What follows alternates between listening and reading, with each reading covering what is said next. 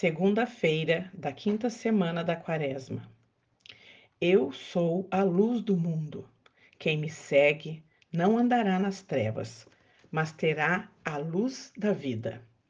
João 8, de 12 a 20, Daniel 13, 1 a 19, 15 a 17, 33 a 62 e o nosso Salmo 23.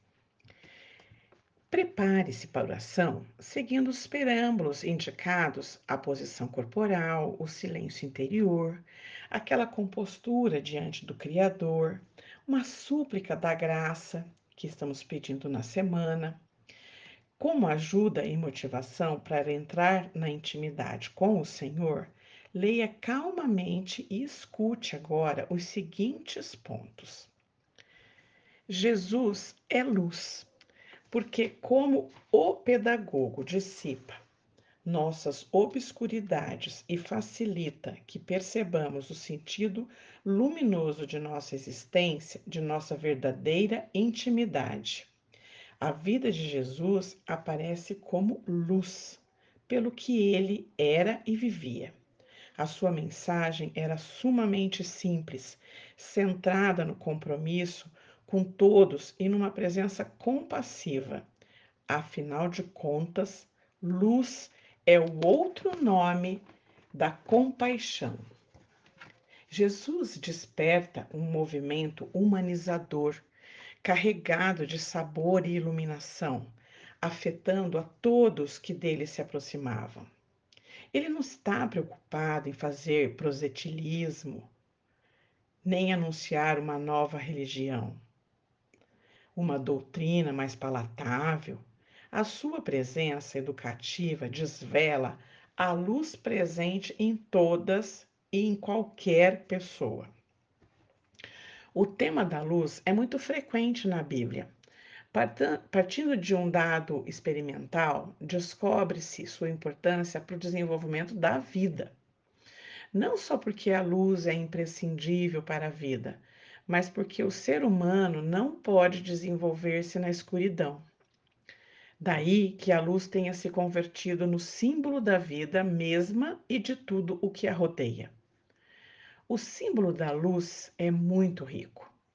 A luz ilumina, aquece, guia, agrega, tranquiliza, reconforta.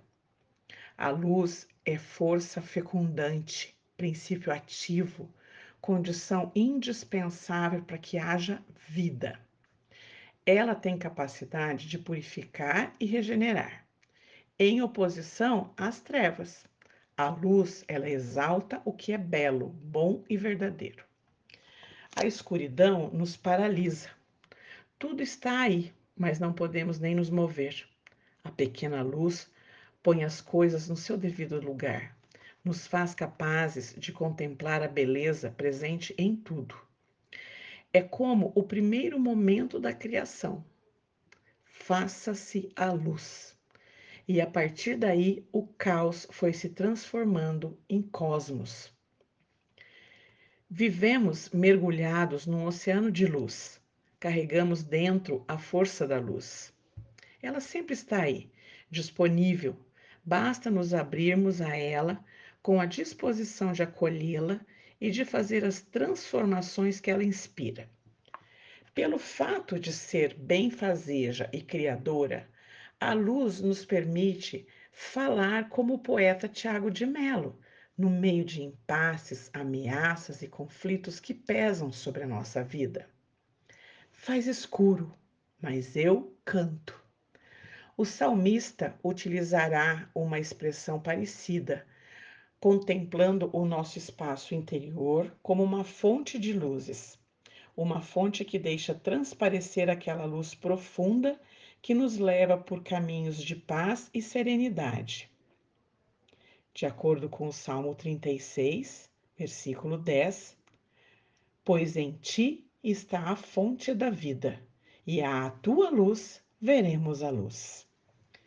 O ser humano é luz quando expande o seu verdadeiro ser, ou seja, quando transcende e vai mais além, desbloqueando as ricas possibilidades de humanidade. A luz por si mesma é expansiva. Somos luz como Jesus, na medida em que, esvaziando-nos do nosso eu, permitimos simplesmente que a luz passe através de nós sem encontrar obstáculos. Deixemos que a luz de Deus nos ilumine. Levemos a luz nas nossas pobres e frágeis mãos, iluminando os recantos do nosso cotidiano. Somos uma sarça ardente diante dos outros, consumindo-nos constantemente no humilde serviço. Somos uma lamparina humilde, brilhando na janela da nossa pobre casa, indicando aos outros o caminho da segurança e do aconchego. Na oração, leia atentamente o Evangelho deste dia.